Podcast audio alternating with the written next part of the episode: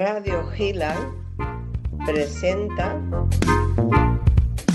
a lápiz o pincel con Linda de Sousa desde Madrid, España.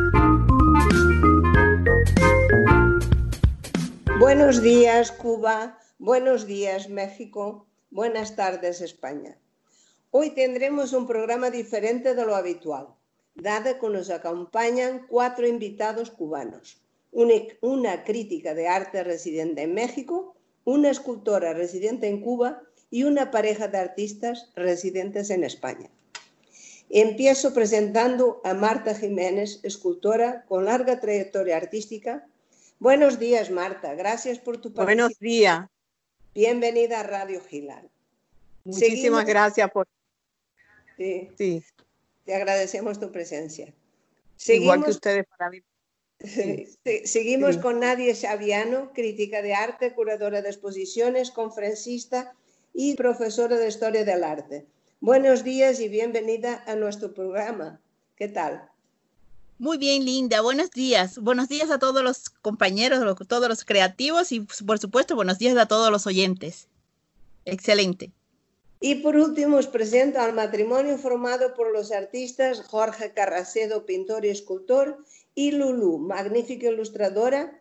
Buenas tardes, bienvenidos. Espero que os guste a lápiz o pincel. Ah, buenas tardes, bienvenidos a todos. Saludos desde aquí, desde España. Buenas tardes a todos los que nos escuchan y a los artistas invitados.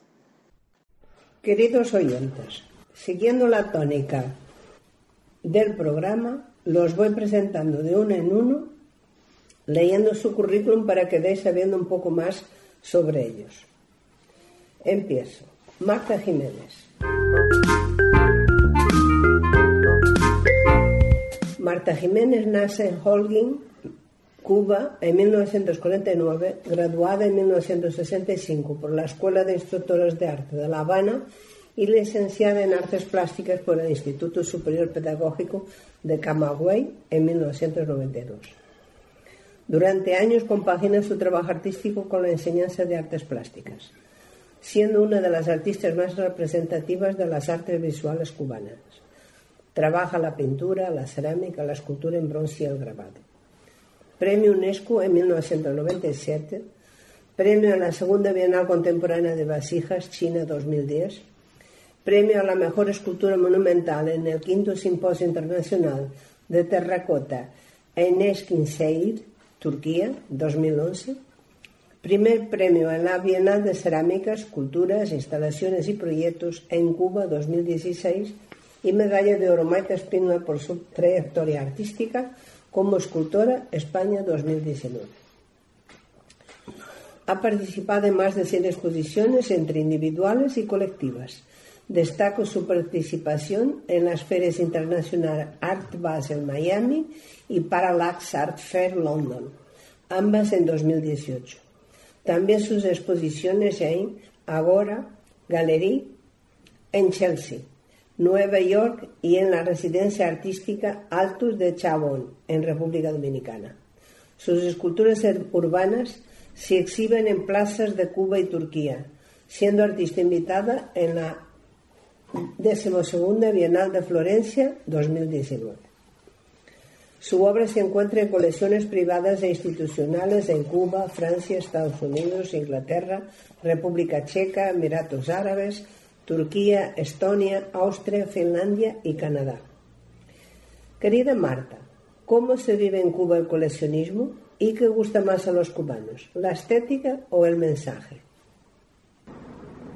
Eh, en Cuba el, el coleccionismo, yo pienso que el arte y el arte cubano, en, para todos los cubanos, eh, sí veo que sienten una presión y, y hay un, interés sobre, sobre, sobre la, el arte, en, lo, en general la plástica cubana. En todos estos últimos años, la, plástica ha tenido un desarrollo muy, muy especial y muy único dentro de, del continente y quizás fuera de él también. Entonces, eh, el tema es una de las cosas que más gusta en, en Cuba, en, lo, en, lo, que es la, la, la, las artes plásticas. Y, creo que hay muchas cosas, hay muchas variantes donde que eh, a veces una obra original no se no se puede adquirir o no hay se pero hay muchas obras que hay, hay una organización, unas instituciones que, que se llaman Abolauro y sacan muchas reproducciones en serigrafía, en, en sublimación, en, en, en, en elementos y en en objetos aplicando eh, esas técnicas y hay mucha demanda a la población para adquirir esas obras ah. de muchos autores cubanos. Pues eso es bueno, ¿eh? Eso es bueno, y, o sea que gusta más el mensaje, que les gusta la estética, pero el mensaje les llega más al alma. Te hago la segunda pregunta. ¿Existen en Cuba ayudas estatales para que los artistas sigan creando en épocas difíciles como las que estamos viviendo actualmente a causa del COVID-19? Sí, en Cuba sí existe atención, eh, hay instituciones eh, que, atienden a todo lo que es la creación y el desarrollo eh, de las artes plásticas. Y entre ellos les decía que es el Fondo de Bienes Culturales. Aquellos artistas, fundamentalmente también a los de, de primera línea, que tengan, se le, se les reserva, se les guarda, se le, se le adquieren los materiales fundamentales o necesarios que tengan. Y así como en Cuba hay un movimiento artístico bastante grande, que bueno, por eso se da a todos aquellos que tengan mayor resultado o eso se le se, o que pertenezcan a esta a estas instituciones se le da un, una solución para sus materiales. Muy bien, me parece fenomenal. Son escasos porque es, una demanda, pero bueno, existen soluciones. Y en Cuba también es muy, hay muchas iniciativas de, de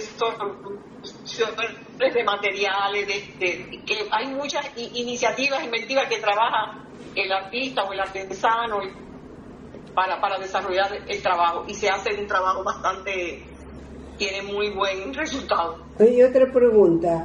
¿En Cuba tenéis montadas exposiciones virtuales, o sea que muestran vuestra obra a través de exposiciones en, en, la, en Internet? Sí, sí se hace, sí se han hecho.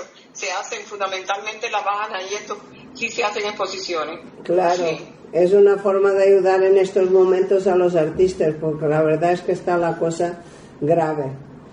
No, bueno, no, muy difícil, tan difícil que no sabemos lo que es. No, no, es difícil, muy difícil. Pero bueno, yo creo que el artista mismo tiene tanto amor y tanto interés y su, su eso que, que no hay. Nosotros, como le decía, hace en esta semana hicimos una exposición los artistas de aquí que se llama 40 por 40 y todo lo que tuvimos en el hacinamiento, en la cuarentena a mí me preguntaron, digo, bueno, yo hice un cuadro en azul y puse que se llama El corazón de la luna. Ah. eh, estaba viviendo una etapa bastante difícil, uno se sentía, pero eso me ayudó mucho a ese tiempo de, de los dos meses que estuvimos así o tres. Es muy interesante. Y la exposición está muy interesante. 40 ah. artistas. Eso está muy bien. Y eso entonces se puede ver en internet. Sí, se puede ver, se llama 40 por 40. Ya, ya lo buscaré. Alejo Carpentier, Camagüey. Ah, buscaré para verla y ya te daré mi opinión. Pues nada, cariño, muchísimas gracias por, eh, por eh, estar aquí en este programa. De verdad que es un honor. Estoy muy feliz por ello. Y si me permites, ahora paso a nuestra siguiente invitada, que es Nadia Chaviano. Muy agradecida precioso trabajo que están haciendo ustedes. Gracias. Nadia Chaviano nace en 1961 en Santa Clara, Cuba, licenciada en Lingüística Francesa en 1985 y magister en Historia del Arte por la Universidad de La Habana en 1999, es doctora en Ciencias Pedagógicas por la Universidad Central de Las Villas, Cuba, en 2008. Actualmente estudia un segundo doctorado en educación superior. En 2019 fue invitada como investigadora de la Facultad de Bellas Artes de la Universidad Complutense de Madrid. Ha sido catedrática de arte en importantes universidades como la Universidad Central de las Villas, la Universidad Iberoamericana en la Ciudad de México, la Universidad Autónoma del Estado de México y el Centro Universitario Internacional de México, entre otras. Durante más de 25 años ha publicado sus críticas de arte sobre importantes personalidades del arte cubano, caribeño e iberoamericano. En múltiples revistas, así como ha escrito los libros de arte la pintura en Santa Clara de 1976 a 1991, Diego Jacobson, pintor de las licencias del alma, y Rolando Borges Soto, maestro de la plástica puertorriqueña. Editora y representante en México de la prestigiosa revista Arte Latinoamericano. Dio conferencias de arte y educación en universidades y fundaciones artísticas de Cuba, México, España, Francia, Reino Unido, Países Bajos, Italia, siendo jurado de certámenes internacionales de artes plásticas, como por ejemplo la primera Bienal Internacional de Arte Contemporáneo, Arte con Reyes en la Tierra, en la Universidad de Chapingo, México 2008. Lo que la llevó a trasladarse a México en 2009 para impartir conferencias sobre el arte cubano. Miembro de las asociaciones Unión de Escritores y Artistas de Cuba, Sociedad Española de Pedagogía, Asociación Mexicana de Profesores de Lengua y Literatura y Asociación de Críticos de Arte del Liceo Francés. Ha recibido reconocimientos por su labor investigadora y actualmente el gobierno mexicano le concedió una beca para desarrollar su proyecto de investigación. Querida Nadia, ¿Puedes hacernos un breve panorama del arte cubano en el que tú eres experta? Podríamos recorrer eh, muy brevemente los, unos, los hitos o los principales momentos del arte cubano, del arte cubano en general y del arte cubano contemporáneo. Tendríamos que partir de que el arte cubano ha legado a la historia del arte expresiones artísticas donde destaca principalmente esa simbiosis entre lo cubano y lo universal. Actualmente, bueno, ya me antecedía la, maestra Marta y bueno, la creadora Marta, encontramos que hay una confluencia de diversas expresiones artísticas, de estilos, de corrientes estéticas, pero de igual manera, como ella decía, a los cubanos les interesa mucho el tema, es decir, lo de, el mensaje de la obra, y también hay una diversidad temática y de géneros pictóricos, escultóricos, es decir, en toda la gama de las artes visuales. Hay desde el abordaje o artistas que abordan temas más tradicionales como el paisaje, la naturaleza muerta, hasta otros que tienen preocupaciones más hacia una obra conceptualista, preocupaciones antropológicas, filosóficas, ontológicas, en fin, con esa eh, relación entre lo cubano y lo universal. No es casual que, es decir, que estas mismas, estas o estas expresiones ya llevan eh, aproximadamente 100 años en el arte cubano, es decir, eh, a partir de aproximadamente de 1929 podemos hablar, es decir, casi 100 años atrás, podemos hablar de una generación llamada la vanguardia pictórica cubana que reunió a esas corrientes artísticas exactamente bajo nuevas concepciones renovadoras, es decir, tenían, tomaron y bebieron de las influencias de las vanguardias artísticas europeas, de los ismos, y encontramos como importantes figuras como Víctor Manuel, Carlos Enrique o Eduardo, Eduardo Abela, o Amelia Peláez van a acercarse al tema cubano, pero exactamente con una mirada universal.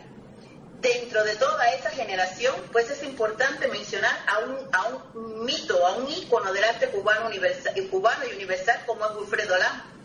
No por gusto, ya desde la década del 40, el Museo de Arte Moderno de, Nueva York adquirió eh, una de sus Queridos oyentes, perdonar este lapsus, pero se cayó el Skype a nadie. Estamos esperando que se solucione y paso a presentaros el siguiente artista. Jorge Carracelo.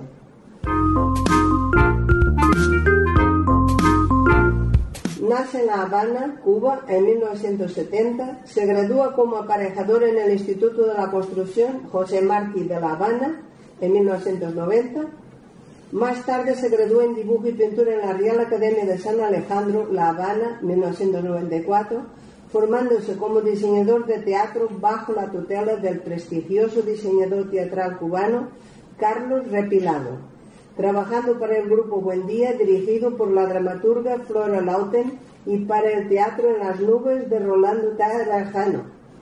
Además diseña para compañías de danza contemporánea como son Cuerpo Armónico de Regla Salven y Danza Combinatoria de Rosario Cárdenas. Quiero reseñar que de esta compañía hoy se encuentran en el Museo de Danza Cubana sus diseños de la obra María Vivant, seleccionados como una de las mejores obras realizadas para la danza cubana en la última década del siglo pasado. Realizó varias exposiciones individuales tanto en Cuba como en Nueva, York, Turino, París o España. Actualmente tiene una exposición individual con obra reciente en la Galería Valois de París, que le representa no solo en Francia, sino también en el mundo desde hace cinco años. Participó en varias exposiciones colectivas en galerías y museos de varios países destacando el Museo de Bellas Artes de La Habana y el de Bellas Artes de Río de Janeiro. Sus obras forman parte de museos y colecciones privadas y puede apreciarse una escultura suya en el Museo del Recada en Benin, África. En el año 2000 decide ampliar horizontes y se viene a España, donde se instala durante 14 años en A Coruña, Galicia, y en 2014 se traslada a Madrid, donde fija su residencia y se encuentra desarrollando su obra actual, que se permea con las nuevas realidades que le aportan su vida europea y su estatus de emigrante. Estimado Jorge, ¿cuál fue el principal problema con que te has encontrado al dar un giro tan radical a tu vida? Bueno, eh, buenas tardes a todos. El principal problema, principal problema, bueno, creo que no es exactamente un problema, pero sí es un cambio vital cuando uno sale de su aldea. ¿no? Nosotros en el 2000, es decir, por una serie de, situaciones, eh, viajé aquí a España y decidí quedar aquí a vivir en España y desarrollar mi carrera acá. Aquí en España, por supuesto, es un contraste ¿no? cuando uno sale de su cultura y entra en ¿no? aunque aquí esta, es nuestra tierra madre de alguna, de alguna forma para casi, casi todos los cubanos. La adaptación en España eh, fue muy rápida. Eh, cuando viajé a otros países aquí dentro de Europa sí me sentí en el extranjero. De hecho me di cuenta de que efectivamente, eh, como muchos amigos le digo, el viaje a España realmente es un viaje interprovincial. Es como cambiar de una provincia a otra, porque culturalmente estamos estrechamente relacionados. Así que no fue un gran trauma realmente adaptarme a la, a la, vida española, pero sí, sí adaptarme a lo que es un cambio realmente de sistema, de maneras de hacer, de proyecciones. Y mi obra, por ejemplo, sufrió un cambio en el aspecto del contenido, porque me, me hizo reflexionar mucho sobre el tema del emigrante, ¿no? de, la, de la pérdida de la aldea o de la, de la, de la casa, del, sitio de donde uno nace y se cría. ¿no? Y eh, he, desarrollado toda una conversación con esa nueva condición y de ahí han salido, ha salido una poética nueva, ha salido también una introspección y un, y un análisis sobre todo lo que es el tema de los ecosistemas. Eh, se podría decir que yo tengo ahora mismo un planteamiento o una preocupación realmente ecológica, pero no solamente hacia el exterior, sino hacia la ecología interior también, porque creo que el problema ecológico exterior básicamente es un desorden, un desarreglo en el problema ecológico interior del hombre. Y esas son, esos son los dos ambientes realmente que yo ahora mismo abordo a través de mi trabajo. Eh, lo hago en una con una expresión completamente, digamos, por personal, no me considero dentro de ningún mismo específico, ni ninguna tendencia eh, en sí, es una obra de autor, con ese empeño intento construirla, y eh, se está moviendo en dos vertientes ahora mismo, es decir, no solamente lo bidimensional, sino que ha, entrado una nueva etapa sobre, sobre lo que es la, la parte bidimensional, y están saliendo cosas extraordinarias nos tienen muy contentos y bueno, yo creo que la adaptación eh, ha sido un pie forzado. De todas maneras, nuestros artistas, ahorita mismo se mencionaba, aparte de la vanguardia, nadie lo mencionaba a esos que comenzaron realmente a la, lo que fue a darle un cuerpo realmente a la cultura, a la expresión cubana, ¿no? si se puede decir así. Y todos ellos, curiosos, todos ellos fueron a Europa, es decir, desde Amelia Peláez, Wilfredo Land, de hecho, rompió de alguna forma eh, rompió no, salió de, su espacio de confort, desde su aldea, y es, increíble cómo encontró sus raíces y explotó realmente ese gran universo que vamos, digamos, todos los que salimos a nuestra aldea dentro de Europa, ¿no? Salió esa, esa, esa mezcla, esa confluencia entre China, África y Cuba, y salió esa eh, explosión, eh, digamos, surrealista con esa, con esa impronta tan personal que tiene. Es una cosa curiosa porque yo le debo, le doy gracias a Dios porque me ha dado dos coincidencias completamente anecdóticas, ¿no? Una es que me hace nacer el mismo día de Wilfredo Lang, el 8 de diciembre, Dios me permite eso, y la otra es que me hizo criarme al lado de la casa Media Peláez. De hecho, yo jugaba la pelota de niño y lanzaba la pelota posta en el patio de Amelia para que me dejaran pasar a buscarla y ver todas las obras también. es decir, tengo unas historias en ese aspecto que son, son entrañables, yo creo que son, digamos, eh, regalos de, de, Dios, ¿no? Es verdad. Bueno, pues se nos ha vuelto a incorporar nadie, así que voy a hacer ahora la segunda pregunta de nadie. Preguntar primero si quiere añadir algo a lo que estaba comentando y después le hago la segunda pregunta a Jorge, que lo voy a tener hablando un ratito. A ver, nadie, ya estás ahí, nos escuches, ¿verdad? Sí, perfecto. Muy bien, cariño. ¿Quieres añadir algo a la primera pregunta? Porque nos estabas dejando aquí encantadísimos con lo que estabas explicando del panorama cubano. Precioso. Muchas gracias. Bueno, pues sí, creo que no podría dejar de mencionar a todo el empuje y la fuerza, y además tus, tus invitadas no me van a perdonar, que tiene la mujer creadora, es decir, la mujer no solo como el tema de la pintura cubana, sino como el sujeto, como quien produce.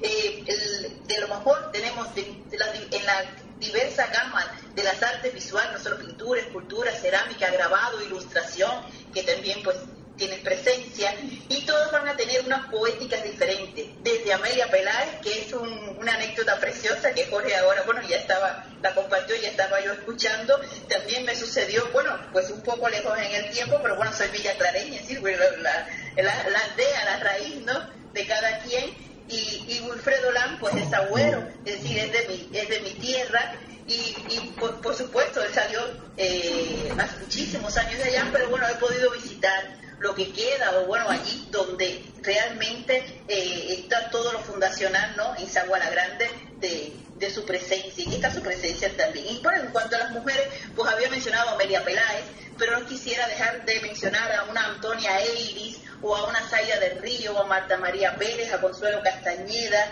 a Sandra Ceballos, y bueno, y dentro de la escultura Rita Longa, Gilma Madera, y bueno, pues tienes el ejemplo de tienes a tu invitada también, Marta Jiménez, le digo que tienen una impronta y una fuerza eh, muy, muy, pues una fuerza muy relevante dentro del arte, eh, del arte cubano de todos los tiempos y del arte contemporáneo cubano también. Sí, lo mismo nos pasa a nuestra otra invitada como digo, ilustradora que es Lulu, también es increíble, tiene muchísima fuerza. Gracias. Pues entonces ahora te hago la segunda pregunta que es esta. ¿Cómo ves tú el desarrollo del arte mexicano dentro de la actual situación de pandemia en la que todo el mundo está inmerso?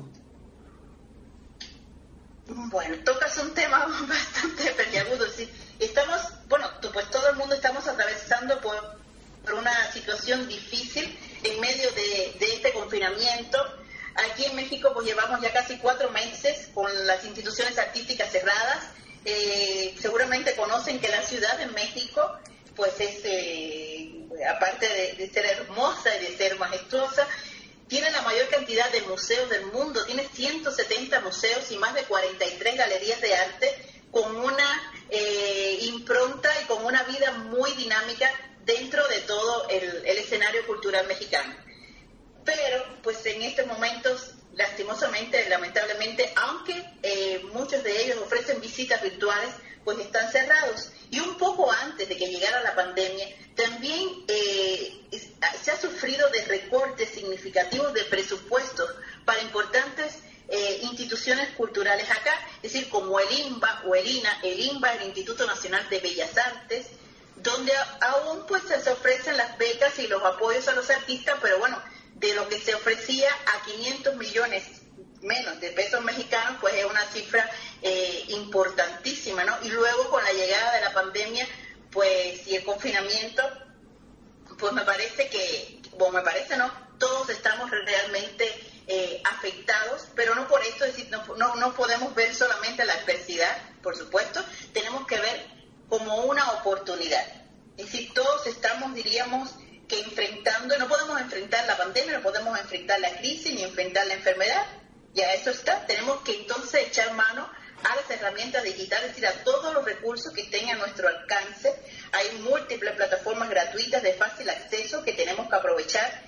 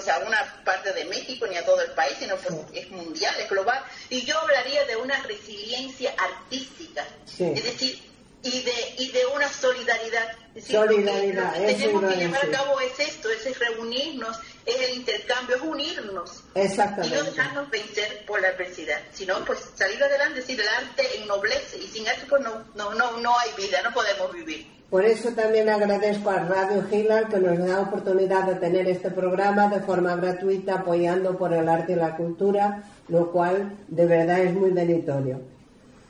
Pues muchas gracias, nos has orientado, creo que has dado unas buenas palabras y ánimo a nuestros oyentes.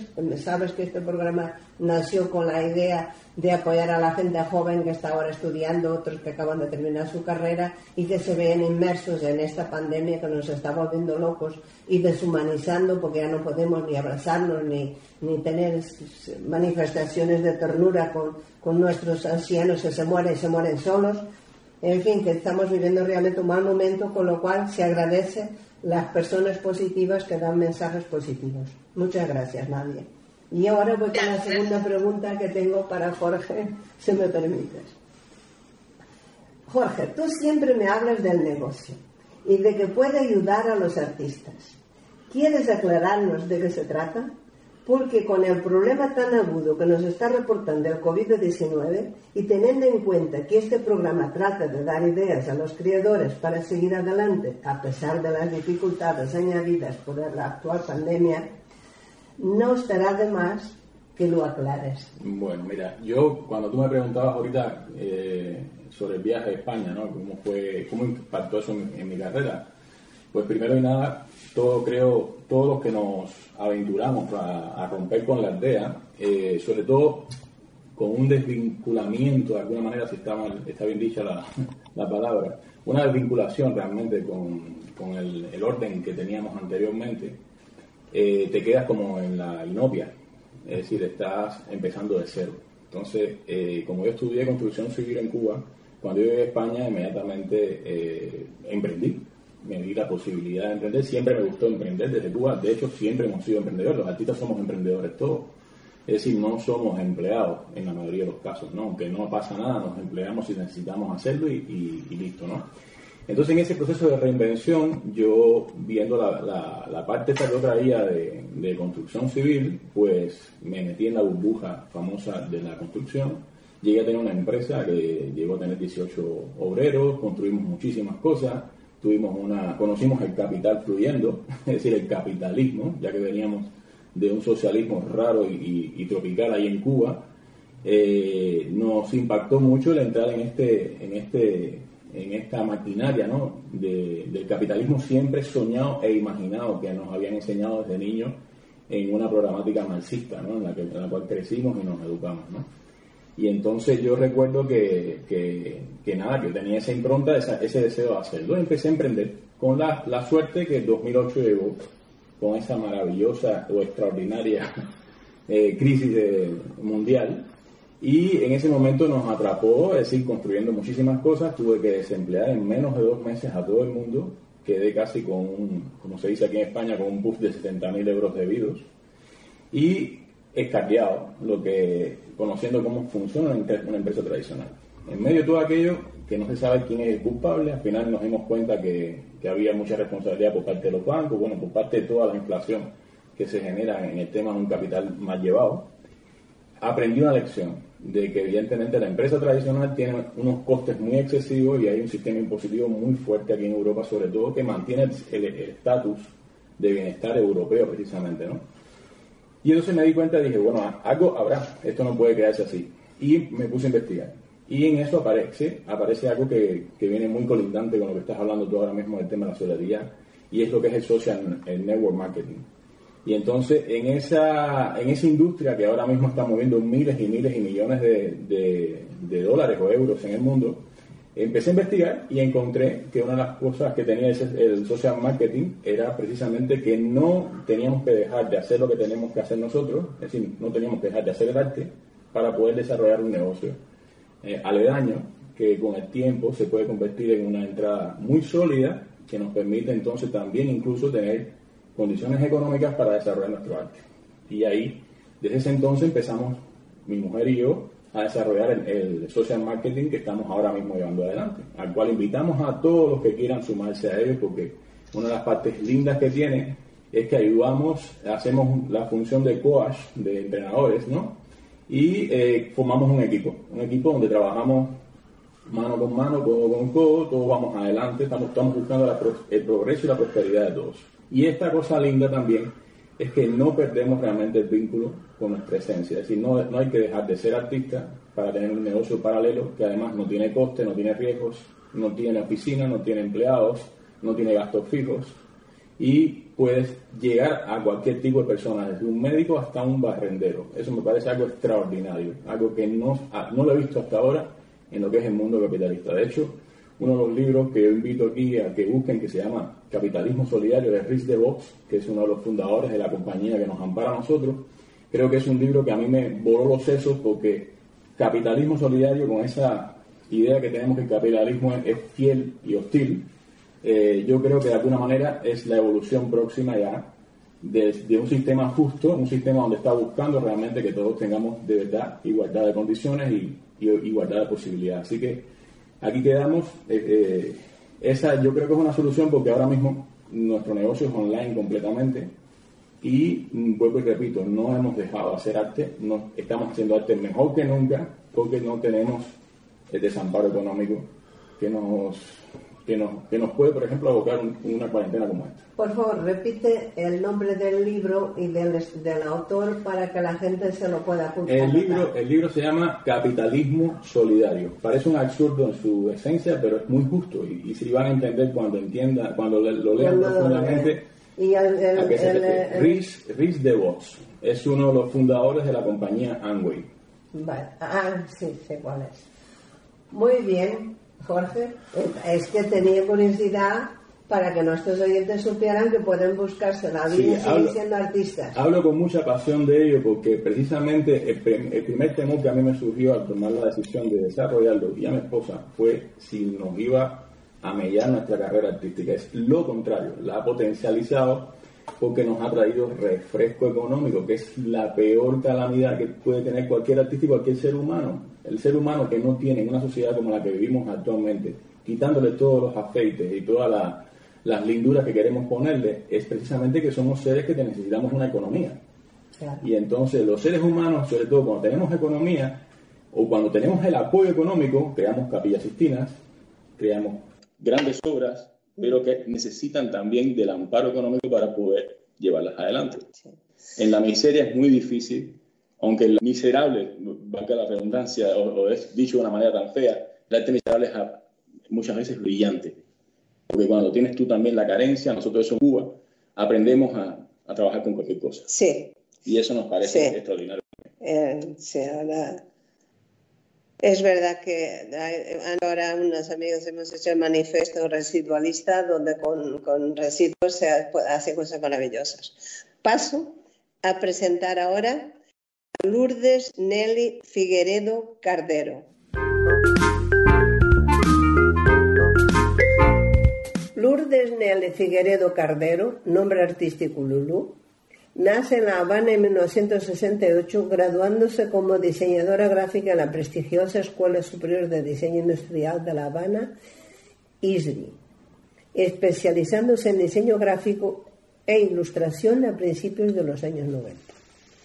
Trabajó como diseñadora gráfica en Cuba y creó imágenes corporativas para empresas cubanas además de diseñar carteles para importantes eventos culturales y exposiciones colectivas e individuales de artistas cubanos. Fue premio al mejor cartel de carnaval en La Habana en 1997, siendo varias veces premiada por sus carteles. En Cuba perteneció al grupo Caja Gráfica de la ACPP y al de diseño gráfico NNDM. Su obra se etiqueta dentro del surrealismo mágico. Se le puede considerar una ilustradora de sueños. Esta ilustradora, reconocida por su magnífico trabajo creativo, realizó su primera exposición personal a los 20 años. Cuenta con más de 30 exposiciones colectivas y 15 individuales. Ha expuesto en Cuba, Japón, Venezuela, México, Costa Rica y España. Emigra a España en el año 2000, dedicándose específicamente al campo de la ilustración, desarrollando una obra muy personal que le ha permitido hacer exposiciones individuales en Madrid y Zaragoza, además de ilustraciones para libros. Querida Lulu, como ilustradora, ¿con qué dificultades te encuentras a la hora de conseguir buenos trabajos? Muy buenas, Linda. Pues eh, como ilustradora, como cualquier ilustrador, es complicado conseguir un trabajo, es decir, de ilustrador como tal. Pero eh, usualmente mm, siempre buscamos la manera de encontrar concursos, de, de, contactar con editoriales de forma online y mandar el trabajo. Esa es la, forma eh, tradicional de buscar un ilustrador. Pero bueno, en mi caso, yo tampoco, yo tengo una obra muy personal y, realmente no trabajo por encargo. Trabajo como si fuera un artista plástico, pero con mi obra de ilustración. Sí, el placer de ver exposiciones. Entonces, cuando ilustro un libro, también es, un libro personal, es un libro por encargo. Entonces, es, diferente. Es diferente. ¿Y qué les dirías a aquellos artistas que, como tú, trabajan la ilustración? Para que puedan vivir de su trabajo? ¿Cómo buscar clientes? ¿Es difícil promocionarse? Eh, pues ahora con las redes sociales es mucho más fácil, porque tienes acceso a, a muchos, muchos editoriales, no solo en el país donde vives, sino en, el mundo entero. Y como ya te dije, eh, todos los concursos y todos los, yo, bueno, yo insulto a todos los ilustradores en este caso, a que todos los concursos que vean y todo en las exposiciones que puedan participar pues estén ahí con su trabajo presente para que la gente para que se venga a conocer. También hay muchas formas ahora de, de promocionarse pero bueno las redes sociales yo creo que es una de, de las herramientas más potentes ahora mismo. Bueno, hemos llegado al final de la primera mitad que se nos fue un poquito más larga de nuestro y ahora paso a unas preguntas que yo suelo hacer para que me vayan contestando entre todos y analicemos un poco la situación en este caso pues del arte en Cuba y de nuestro trabajo en general. Por ejemplo, Marta, me gustaría saber si el mercado del arte se ha devaluado en Cuba, como está pasando con bastantes partes del mundo, como por ejemplo Europa. Hay artistas que triunfan, pero son pocos. Sí, aquí eh, cómo se, cómo se está desarrollando desde la crisis esta ya que llegó en, la epidemia. Eh, hay artistas que todos nos, no, nos recluimos, nos, pusimos en, la situación esta eh, hasta que esto fue pasando. Yo creo que todo eh, ha ido, se ha ido uh, completamente, tanto de lo que es la, gráfica, lo, la, la, pintura, todo lo que es eh, la, la, todo lo que tiene que ver de las artes plásticas en la parte de nosotros, yo creo que todo estaba, estaba pero todo está cerrado, todo está, y muchas personas ya estamos analizando y muchos artistas que no eh, eh, eh, a saber de esto. Y es muy interesante lo que he escuchado de ellos dos, de Carracero y, el proyecto de ellos, porque todo el mundo, toda la vida tú has hecho arte, y bueno, yo no hace arte, pero yo, yo en el mundo, mi, mi, pensamiento nunca dice arte para vender, yo hago arte para yo después que sale, eh, no es una, digo, yo no tengo otra forma de, de, comercializar, de vender, no, no sé, no tengo esa actitud. Y, veo esta solución que plantea él y es interesantísima. La situación es dificilísima para todos los artistas, muy difícil. No solamente en Cuba, yo creo que esto es universal. Sí, es cierto. Ahora están, desde el 2008 ha habido un bajón en el este. Mira, y, eso me lleva a otra pregunta que puede contestar cualquier uno. ¿A qué creéis que se debe este desinterés generalizado que hay por adquirir obras de arte? ¿Será que está cambiando la sociedad? ¿Que los gustos son otros? ¿Que otro tipo de arte? Porque, por supuesto, los creativos son muy útiles a la sociedad y ésta necesita de ellos. Yo creo que es la sociedad y las personas, el tiempo. Hay un fenómeno, hay una revolución completa de un fenómeno que se está dando de dos cambios. Es decir, de nosotros los que somos de los años, eh, como comenzamos de los años 60, 70, que sin, ordenadores. Entonces, hay un movimiento, los medios audiovisuales están sustituyendo el arte. Yo digo, a mí me, a mí me dicen, bueno, yo puedo trabajar en la computadora, yo creo que nunca. Yo hago un grabado manual porque lo sueño y yo hago una escultura manual porque no la puedo hacer, no la puedo hacer en un medio. a mí me gusta disfrutar porque el arte cuando se expresa, y es de la época, estamos hablando del siglo XIV, XV, no, no, no creo que todo tiene que cambiar de esa, de esa época a esta. Cambia todo. Ay, pero yo pienso que el arte es un alma que, la, que, las manos, el, el, corazón y el cerebro tienen que estar en el arte. Muy bien, la persona, no, expresión personal. Y yo pienso que ese es un fenómeno que se está dando. Y yo, yo trabajo con estilo, ni con ninguna forma. Yo trabajo con lo que yo siento. Y a mí me yo siento una... Yo estoy en mi taller o galería y como las personas van a una, a una estética, a una forma, a un tema. Y digo, ¿cómo es posible? Porque las, las personas están buscando una cosa de contemplación diferente, diferente. Es un fenómeno que se que yo lo analizo por lo y yo mismo me asombro cuando me aprueban o me aceptan en un evento internacional. Voy a una a una bienal y yo digo, bueno, porque yo veo que lo mío no, pero es que es otra es otro fenómeno que se está dando yo sí pienso que los medios, yo no sé lo que va a suceder, será muy importante, pero sí creo que hasta la formación de los niños me da miedo, porque yo a veces he, puesto a los niños, los nietos míos a cenar, a comer, y yo les digo, todo el que entre a la mesa no puede poner equipo, porque se está perdiendo. Entonces yo no sé lo que está sucediendo bien y qué va a suceder. Yo lo que sí pienso, y se lo digo a mis hijos, yo nunca voy a dejar de trabajar con mi vista y con mis manos muy bien, ahora a ver qué opina Jorge. No, estoy, estoy muy de acuerdo con Marta. Es decir, Marta, es decir, discúlpame Marta, yo sé que a las damas no se le dice la edad, pero te la dijeron aquí al principio. no, no, pero es que tienes, tienes la edad de mi madre, tienes la edad de mi madre. Mi madre nació ahí en el 50 y de Linda también. Entonces, como buena madraza, qué alegría, qué alegría oírte, ¿no? Porque eres una generación madre, es decir, la categoría madre, ¿no? anterior a, nuestra, ¿no?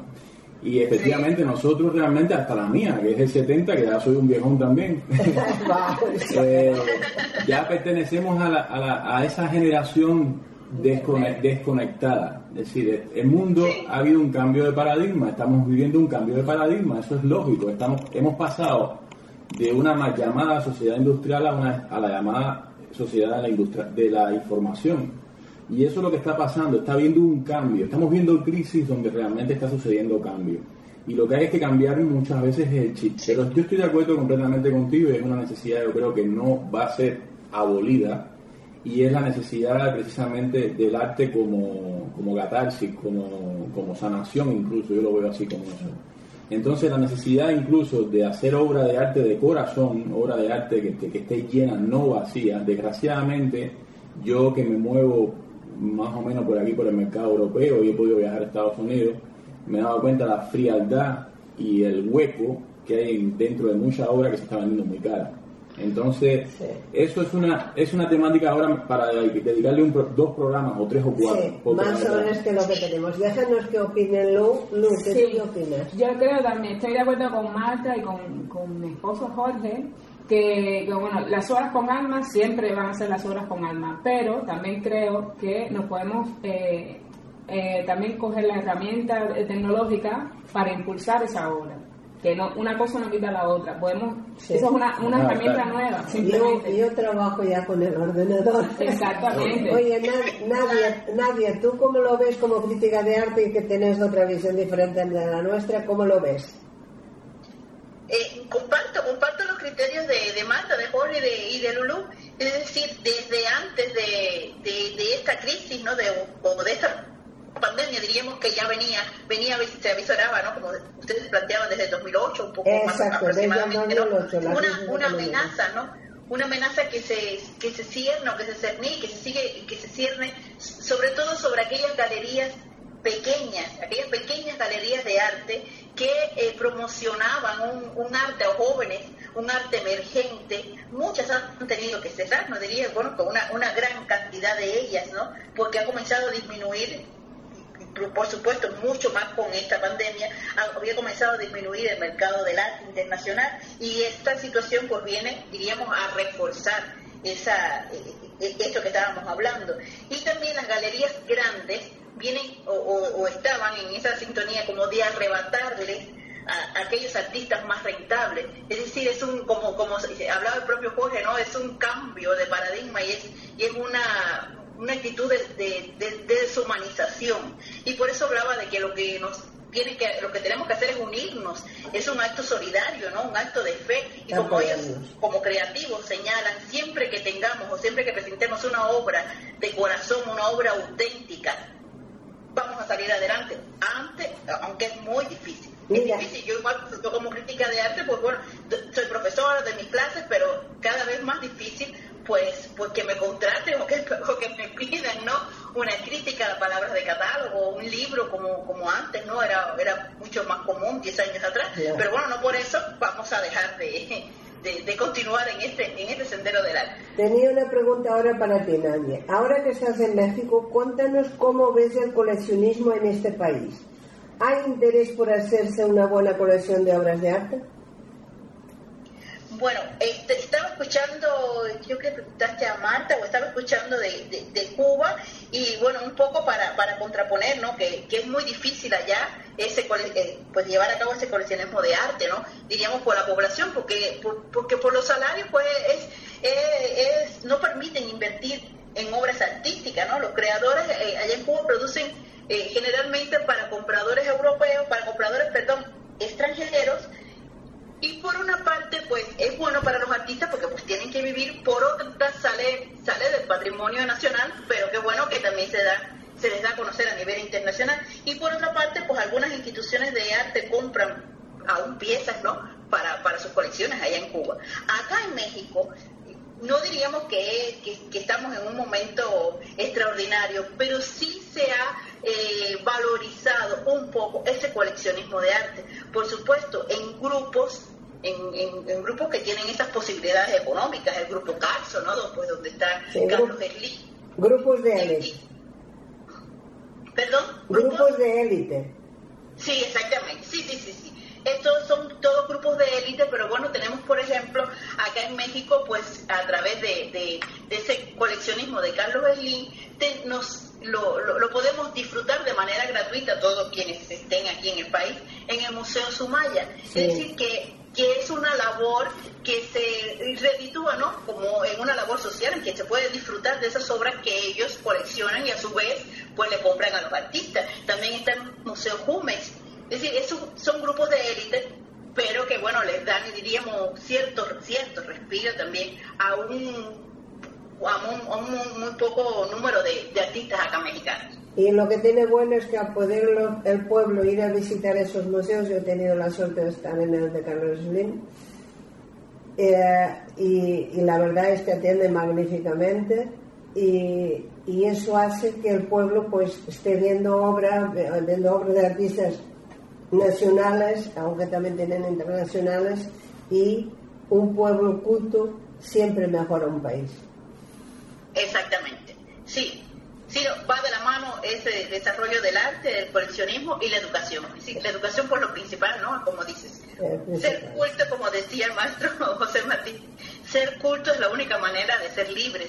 Es decir, de tener esa, esa visión o de esa opción de, elegir, ¿no? Tenemos que cultivarnos, ¿no? No solo en el arte, sino en, en general, a través de la educación. Claro que sí.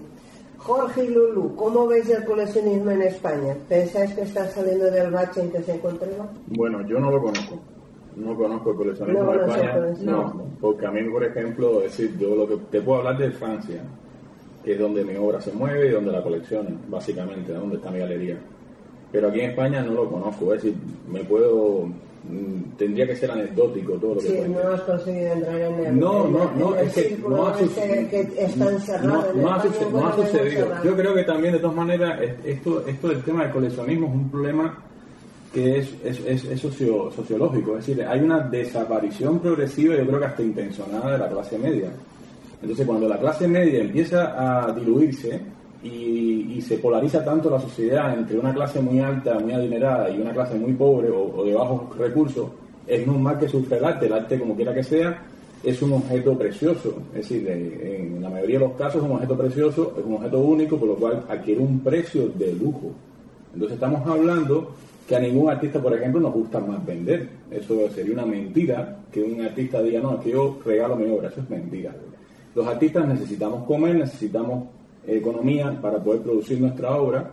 Y eh, necesitamos, por ejemplo, yo ni, siquiera eh, me atrevo a hablar hasta despectivamente de si una élite es una cosa o la otra. Me parece que las élites siempre han estado y han fomentado y han, permitido que exista el arte porque élites eran los Borgias. Es decir, si, si los Borgias no hubieran dado el patronato que dieron en dinero a toda la, a toda la clase de esa renacentista y los médicos. o los sí se entiende. Entonces qué pasa qué pasa que toda, toda, toda fuerza motriz, en este caso adinerada, que apoya, ampare, haga mecenaco, bienvenida sea. ¿Qué ocurre?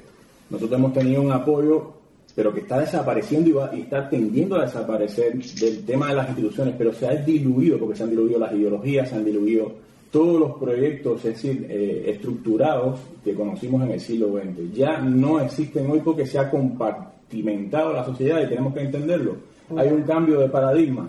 Entonces, hoy, por ejemplo, nosotros, por ejemplo, tenemos una desagradable experiencia con muchos colegas que le hemos transmitido la pluralidad de, hacer un negocio aparte del, del, del, arte y nos dicen que no, no, no, como que ellos están cerrados en su burbuja. Y es un error.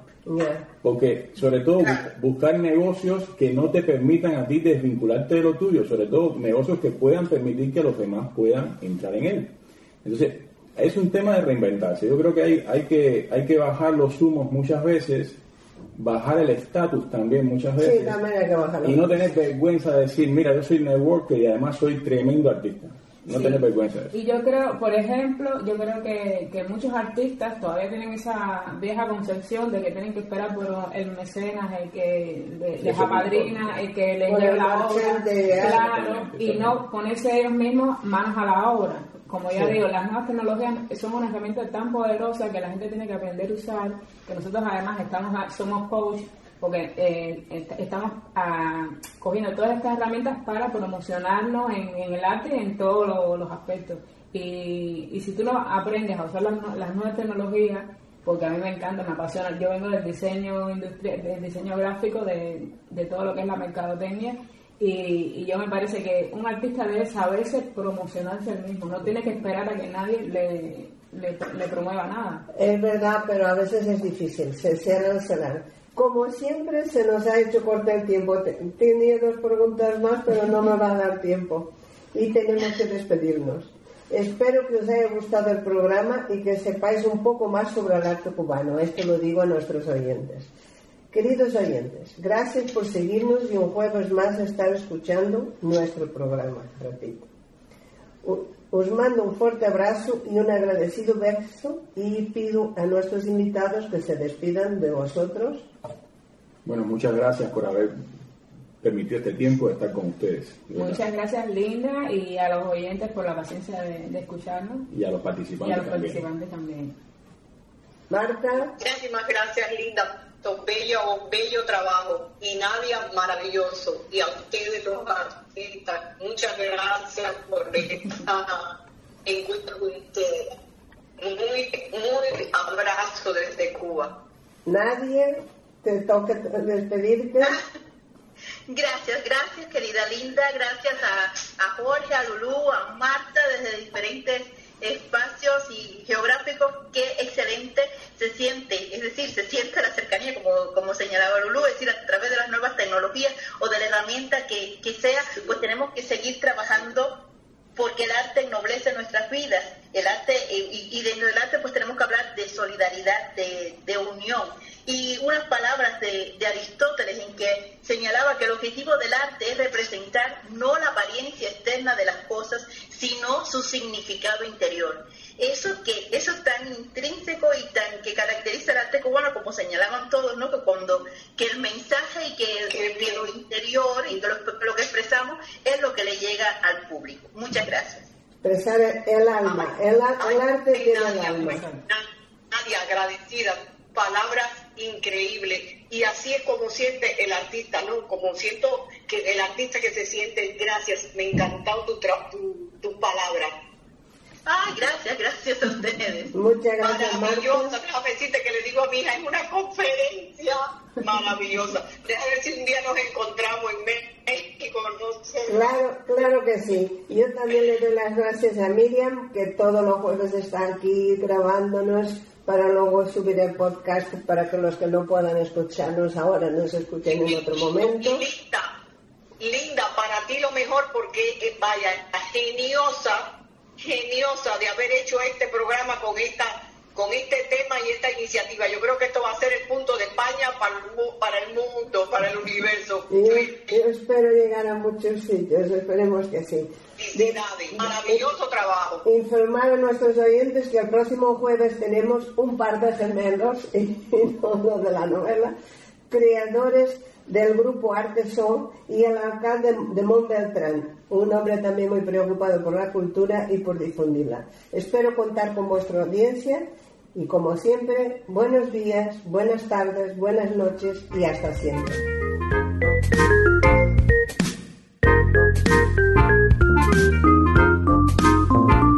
Radio Gilal, programa a lápiz o pincel emitido desde México. Muy buenos días.